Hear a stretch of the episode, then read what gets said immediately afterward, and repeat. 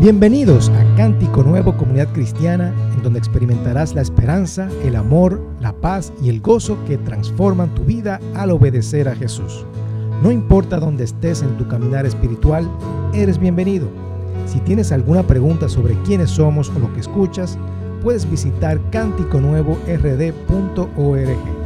Allí encontrarás la información necesaria para comunicarte con nosotros. Nos encantaría escucharte. Ahora, Espero que estas palabras sean de gran bendición para tu vida. Ya le hemos dado al Señor alabanza, ¿verdad? Hemos traído delante del Señor nuestro corazón. Le hemos dado al Rey, que es lo primero que tenemos que hacer cuando llegamos a su casa.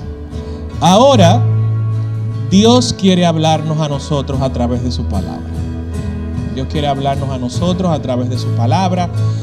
Y hoy es un día muy especial, todos sabemos por qué, porque estamos celebrando en República Dominicana el Día de las Madres, de, ese ser, ¿verdad?, tan hermoso que el Señor nos ha regalado y que ha sido de bendición para nuestras vidas.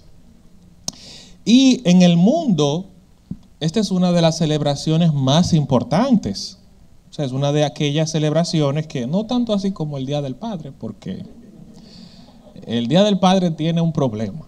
No sé, ahí como que pasa así, y se va, se va rápido. Pero el Día de las Madres como que no, ese es un día, ¿verdad? Como que todo el mundo celebra y lo celebra con mucho esmero. Pero algo interesante es que el Día de las Madres se celebra en distintas fechas en distintas partes del mundo. por ejemplo, en Estados Unidos, el Día de las Madres toca el segundo domingo de mayo, independientemente de la fecha en que caiga. Hay otros países donde el Día de las Madres tiene un día en específico, una fecha. Por ejemplo, en México, yo tuve la oportunidad de estar esa semana que tocó, el 10 de mayo, es el Día de las Madres en México siempre. Me tocó pasar esa, estaba allí yo esa semana, y es un día donde se trabaja hasta temprano, la gente se va temprano para poder hacer todo su, todo lo que les corresponde hacer y conseguir los regalos. Entonces, en distintas partes del mundo se celebra en distintos momentos, ¿verdad? Y en República Dominicana, cerca del, un poquito de historia, cerca del 1926, cuando estaba el presidente Horacio Vázquez, su esposa, eh, Trina de Moya y Ercilia Pepín, fueron las que establecieron, ¿verdad? Ese, había un, se creó un comité para las madres, ese, en Santiago de los Caballeros. O sea que le debemos a los santiagueros el Día de la Madre. Entonces, y ellos, ellas dijeron que el último domingo de mayo se iba a celebrar el Día de las Madres. Entonces así se estableció en República Dominicana. Ahora, el Día de las Madres es un día muy importante y cuando tratamos de hablar de, de ellas, yo creo que cada vez que pensamos en la palabra madre, nos llegan muchas palabras a la mente, ¿verdad que sí? ¿Me pueden decir algunas palabras? Por ejemplo, si decimos el Día de las Madres y, pensamos en nuestras madres, ¿qué palabras nos llegan a la mente? La chancleta voladora, con GPS y todo, o sea, porque se autodirigen. Tiene la capacidad de moverse y caerte atrás donde sea que tú vayas y te metas. ¿Qué otras palabras? Por ejemplo, pensamos en madre y pensamos en qué palabras. Ternura, consejera, ¿alguien más? Amor, amiga, comprensión, protección, abnegación. Yo creo que, uff, y, y, y, nos podemos pasar la tarde entera, como que mencionando palabras y palabras y palabras que nos llegan a la mente. Y realmente eso dice mucho de lo que significan ellas para nosotros. Ahora, nosotros sabemos que Dios es, Dios es nuestro Padre, ¿verdad que sí? Dios es nuestro Padre. Pero yo quiero enfocarme en algo que quizás nosotros no lo hemos analizado, pero realmente es así, porque pensamos en Dios siempre en sentido eh, eh, masculino, ¿verdad? Y sabemos que Dios eh, se, se, revela en su palabra como nuestro Padre Celestial. Es así que Él se revela a nosotros. Pero quizás no hemos analizado que esas cualidades que nosotros podemos observar en ese ser especial que son las madres, es un comportamiento que Dios ha colocado en ellas y Dios ha puesto en ellas esas, esas cualidades para hacerlas un ser único y un ser especial. Ahora, si Dios ha colocado en ellas esas cualidades, es porque esas cualidades también están en Él. ¿Verdad que sí? O sea, Dios, cuando colocó en nosotros, los padres, algunas cualidades, lo hizo porque en Él están esas cualidades. Y cuando Dios creó el concepto de madre, ¿verdad? Y colocó en ellas esas cualidades, es porque en Dios también habitaban esas cualidades. Entonces, hoy yo quiero enfocarme en cómo nosotros podemos ver el amor de Dios comparado con el amor de las madres. Y ese es el tema que yo quiero tratar en el día de hoy. ¿Por qué? Bueno, el impacto de las madres en los hijos es especial por muchísimas razones que no vamos a mencionar aquí. Pero lo importante es saber que eso que nosotros que estamos viendo en ellas es el reflejo de Dios. O sea, lo que vemos en ellas es el reflejo de Dios para nuestra vida. Y vamos a ver algunas de las cualidades que algunas la mencionaron ustedes en, en el juego de palabras que hicimos, pero vamos a ver algunas cualidades que nosotros podemos observar en las madres y cómo en Dios también podemos observar esas cualidades. Alguien dijo que una madre es abnegada, ¿verdad? Alguien mencionó esa palabra, abnegación. ¿Qué es eso? Eso suena muy fino. Y está en el himno, en el himno a las madres, ¿verdad? Esa, esa palabra, que, la, que, la, madre tiene esa, esa cualidad. Y la abnegación, eh, hermanos, no es más que la renuncia voluntaria, diga conmigo voluntaria, o sea, no es que, no es que obligado, pero voluntariamente hay una renuncia a sus propios deseos, a sus propios afectos, a sus propios intereses en beneficio de otras personas. O sea, ser abnegado es yo renuncio a lo que yo quiero, a lo que yo pueda tener, a lo que yo quisiera tener, a mis propios deseos, a mis propios afectos en beneficio de otras personas. Y la mayoría de, los, de las madres, aquellos que hemos tenido la oportunidad de disfrutarlas, se sacrifican a sí mismas, se desprenden, ¿verdad que sí? Como que vemos ese ser y pensamos en lo generosos que son, lo generosas que son, en, en el hecho de que se privan de muchas cosas en beneficio de los demás evidentemente en, beneficios, en beneficio de su casa, de sus hijos e incluso, ¿por qué no?, de los amigos de los hijos.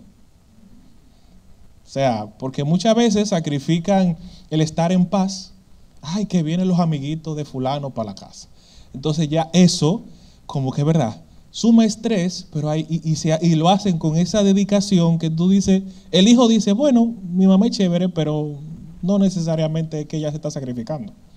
O sea, está dejando de lado su paz, su tranquilidad, para poder atender a los amigos tuyos. Entonces, como que...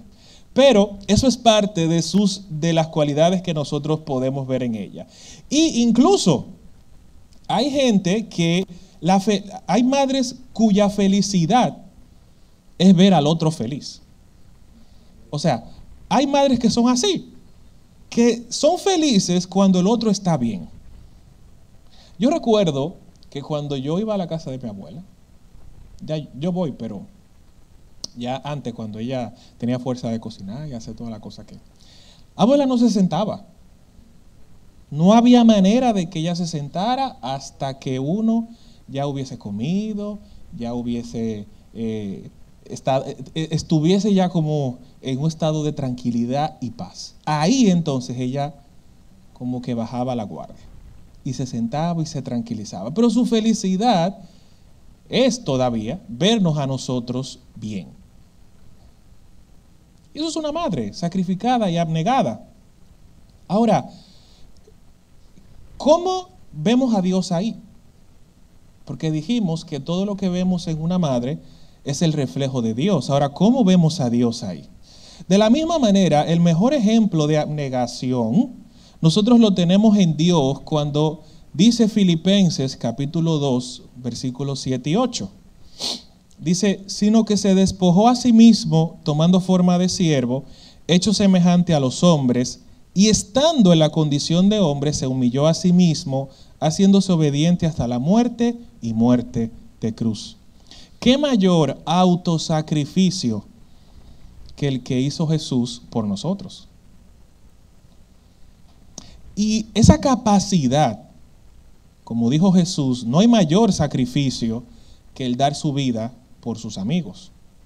No hay, no hay más cosa, no hay mayor cosa que, no, no hay un sacrificio que tenga mayor valor que ese.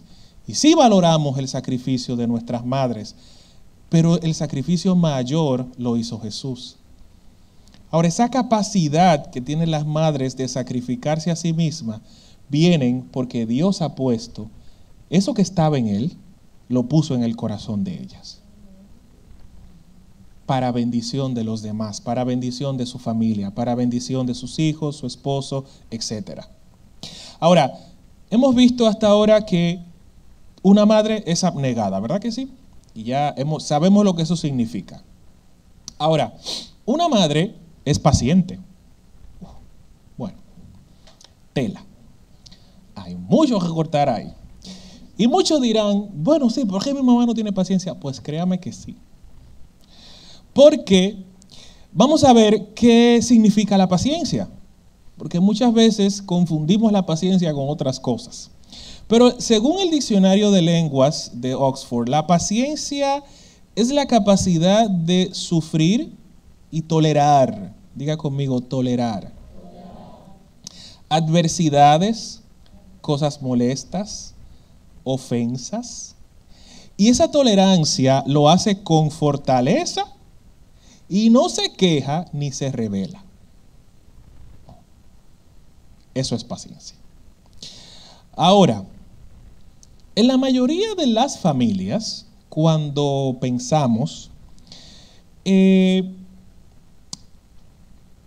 la madre suele tener una mayor capacidad de tolerar las adversidades y las situaciones difíciles que se van dando y con esa interesa le echa ganas, le da pa'lante. En la mayoría de las, de las situaciones, nosotros los hombres no volvemos nada. O sea, a nosotros nos da una gripe y es tumbado que no podemos ni, ni, ni, ni, respirar. O sea, creemos que se va a acabar el mundo, sacamos una póliza de vida, o sea, hacemos muchísimas cosas. Pero las mujeres tienen una capacidad de tan mala acabar, o sea, de baratar, y tú la ves afanando y afanando y afanando y eso es esa capacidad de tolerar, esa tolerancia que tienen frente a las adversidades y a las situaciones del día a día. Estas cualidades permiten que las mujeres puedan ser más resilientes, o sea, más resistentes, que puedan como que, ok, pasó lo que pasó, pero hay que seguir para adelante. Esa resiliencia, esa capacidad de volver a la carga, la tienen bastante desarrollada. Yo lo tengo que admitir. Y eso es así. Entonces, sabemos que por esas cualidades, según la definición que estuvimos viendo, las, las madres tienen una cualidad de que son pacientes. Tienen que ser pacientes. También tienen la capacidad de resistir ofensas con mayor prontitud, como pasar de por alto las ofensas que a veces hacemos nosotros los hijos. ¿verdad? En nuestro día a día, a veces decimos cosas que no queremos decir, a veces hacemos cosas que no queremos decir, y las madres como que, bueno, lo dijo, pero al otro día se le olvida. Al otro día se le olvida y como que siguen para adelante como que nada pasó. Ahora, eso está ahí.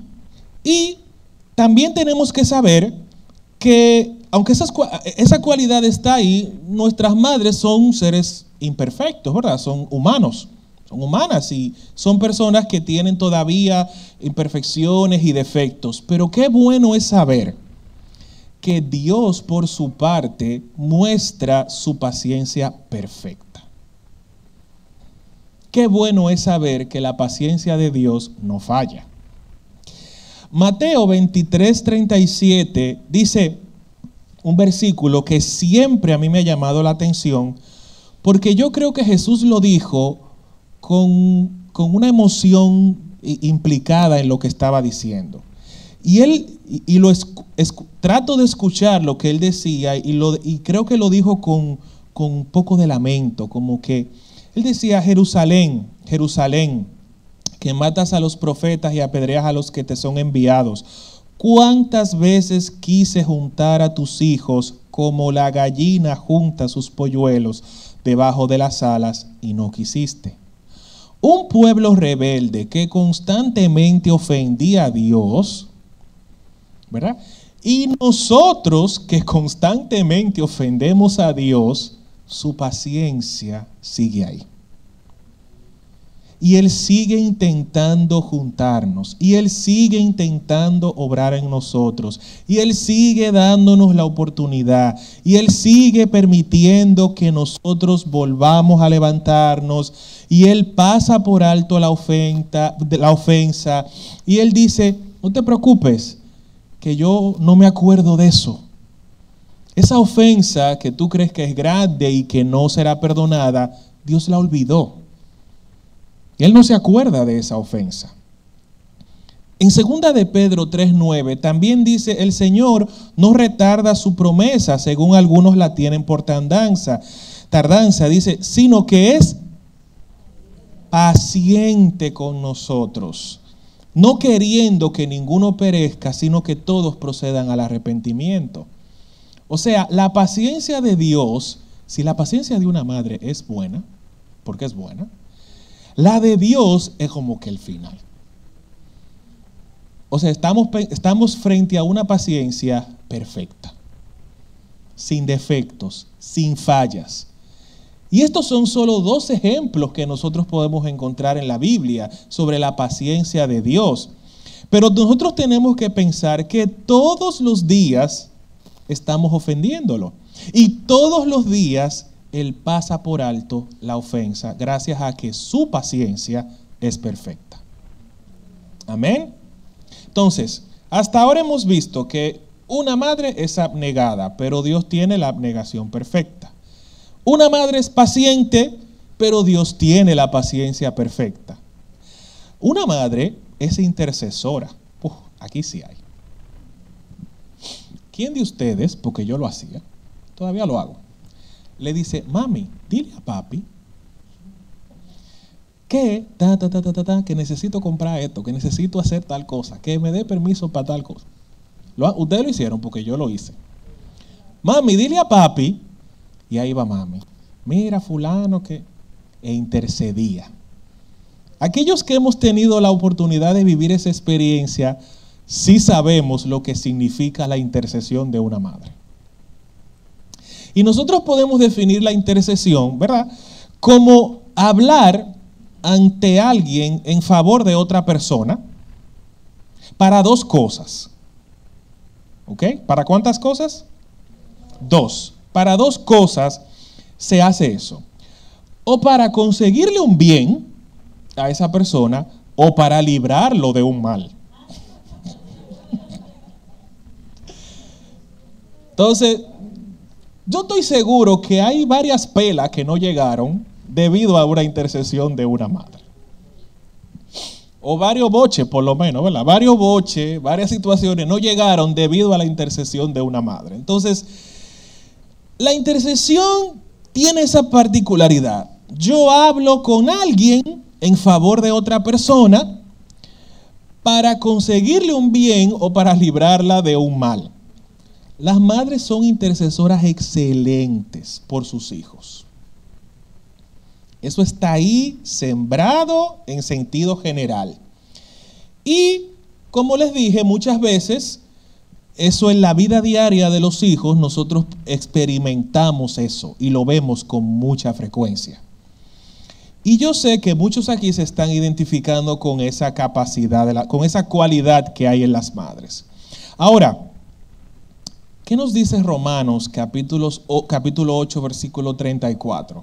Dice, ¿quién es el que condenará? Cristo es el que murió, más aún el que también resucitó, el que además está a la diestra de Dios, el que también intercede por nosotros. Nuestro Señor Jesús es el perfecto intercesor. ¿Por qué? ¿Por qué digo? Bueno, la madre es intercesora, pero hay intercesiones que no funcionan. Y como quiera llega lo que tiene que llegar. Entonces, hay una intercesión ahí que trata de hacer su mejor esfuerzo, hace su mejor trabajo, lo mejor que puede, pero no siempre funciona. Ahora, la intercesión de nuestro Señor Jesús siempre funciona. Es perfecta. Es perfecta. Jesús habla por nosotros ante el juez del universo para ganar un bien a favor de nosotros o para librarnos del mal. ¿Por qué? Porque ¿qué pasa cuando nosotros ofendemos a Dios en nuestro día a día? La Biblia dice que la paga del pecado, o sea, la consecuencia de pecar es la muerte. O sea, legalmente, en el mundo espiritual, cuando cometemos una ofensa, somos dignos de una condena.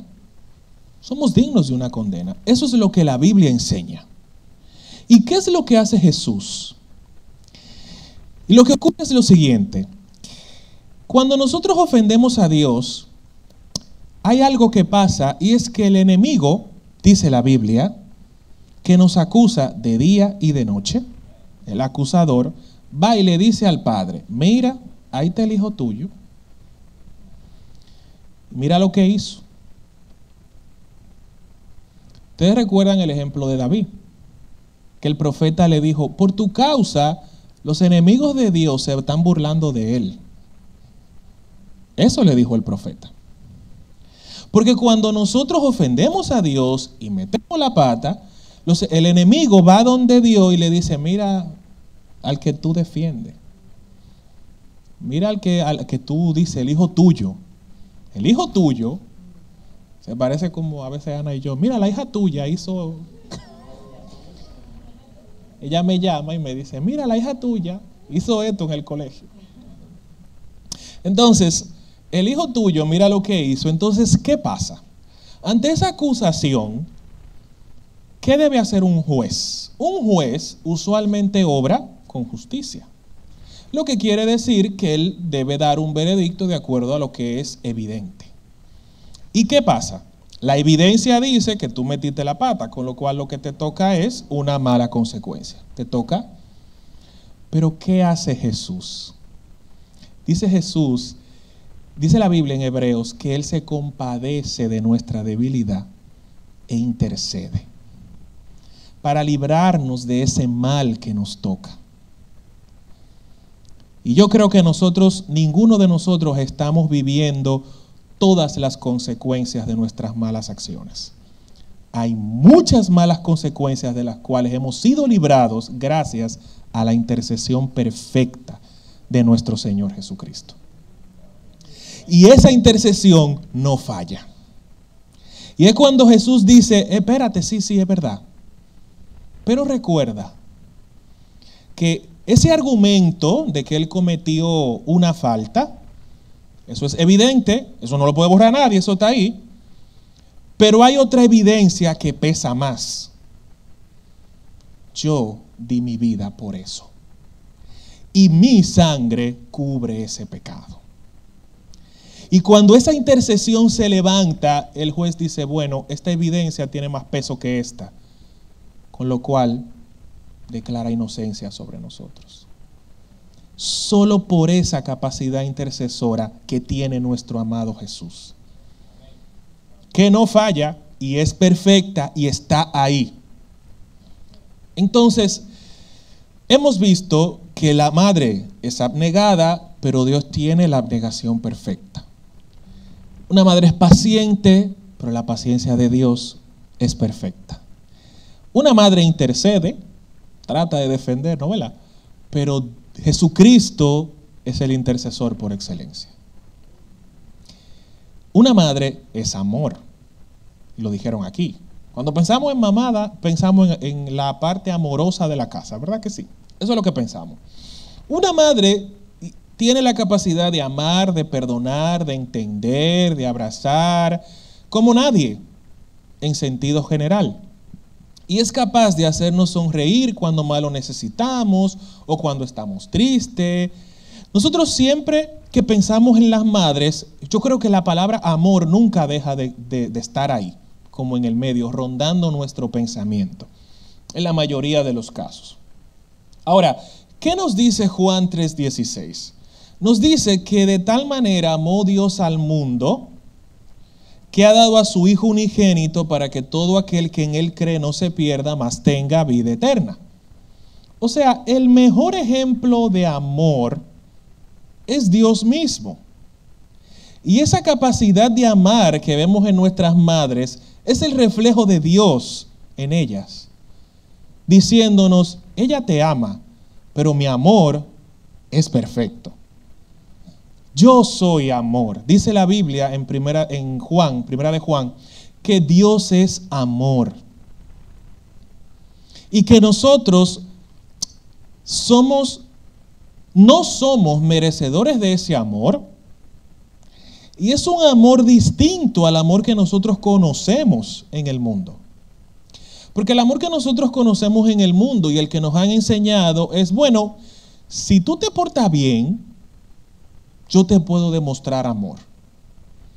Si tú me amas, entonces yo te amo. Pero Dios no lo hizo así. El amor de Dios rompió ese parámetro. Y el amor de Dios dice, yo decidí amarte, independientemente de quién tú seas, de lo que tú hayas hecho, de lo que tú vas a hacer, porque Dios conoce nuestro futuro. Piensen en eso, hermanos. O sea, Dios sabe toda la metida de pata que nosotros vamos a hacer de aquí hasta que Él venga o nos lleve con Él. Y aún así, Él nos ama. Nuestras madres, solamente con lo que nosotros hemos hecho, a veces como que ese amor se pone a prueba, ¿verdad? Y como que quieren ahorcar a uno.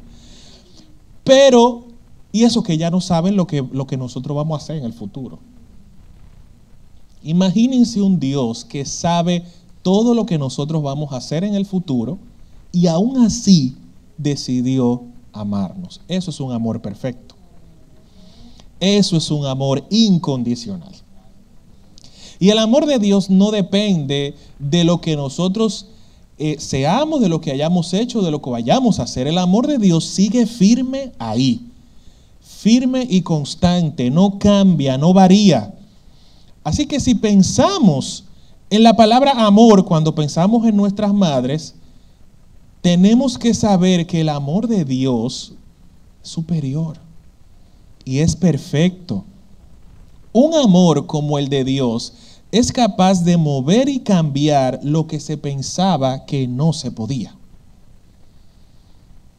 ¿Cuántos hemos sido transformados por el amor de Dios?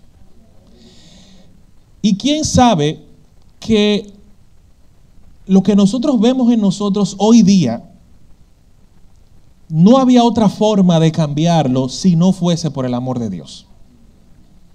O sea, solamente un amor así es capaz de llevarnos a nosotros a ser las personas que hemos sido hoy. Todavía con imperfecciones, todavía con luchas, pero hemos cambiado. Porque donde llegue el amor de Dios tiene que ocurrir una transformación. Donde el amor de Dios se manifiesta, tienen que haber cambios sí o sí. Eso no puede permanecer igual. Si el amor de Dios llega, hay que cambiar. Porque ese amor perfecto tiene esa capacidad. Entonces, hemos visto que una madre es abnegada, hemos visto que una madre es amor, hemos visto que una madre es paciencia, ¿verdad? Y hemos visto que una madre intercede. Y todo eso que nosotros vemos en... Y hay muchas cosas más. Pero pensemos que todo eso que nosotros vemos en ellas, vuelvo y repito, es el reflejo de Dios. Las madres son seres especiales y tienen muchas más cualidades de las que nosotros hemos visto aquí. A pesar de esto, sabemos que las madres son seres humanos Y aunque demuestran en sentido general estas cualidades, también sabemos que por ahí hay madres que quizás no muestran ninguna de estas cualidades. Es lamentable, pero es así. Ahora, cuando independientemente de los errores que puedan cometer, nosotros tenemos que saber que tenemos a Dios. Y Él no falla. Él no falla.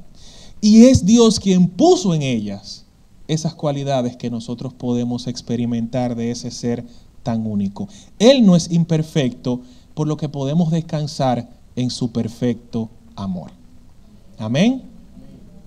Así que yo quiero hoy elevar una oración al Señor, ya para ir cerrando este tiempo,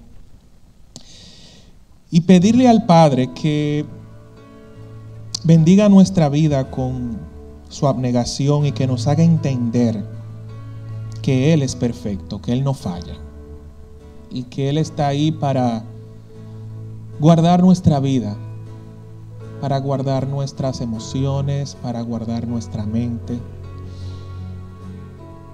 Padre, te bendecimos y te damos gracias, Señor, porque sabemos que tú eres Dios perfecto, que tú no fallas, Señor, y que el mayor sacrificio lo hiciste tú, que el perfecto amor lo tienes tú. Gracias por tu paciencia hacia nosotros. Gracias por interceder, oh Jesucristo, a favor de nosotros y que gracias a esa intercesión nosotros no hemos sido destruidos ni consumidos, sino que es tu misericordia la que nos ha, nos ha permanecido, nos ha ayudado a permanecer en pie.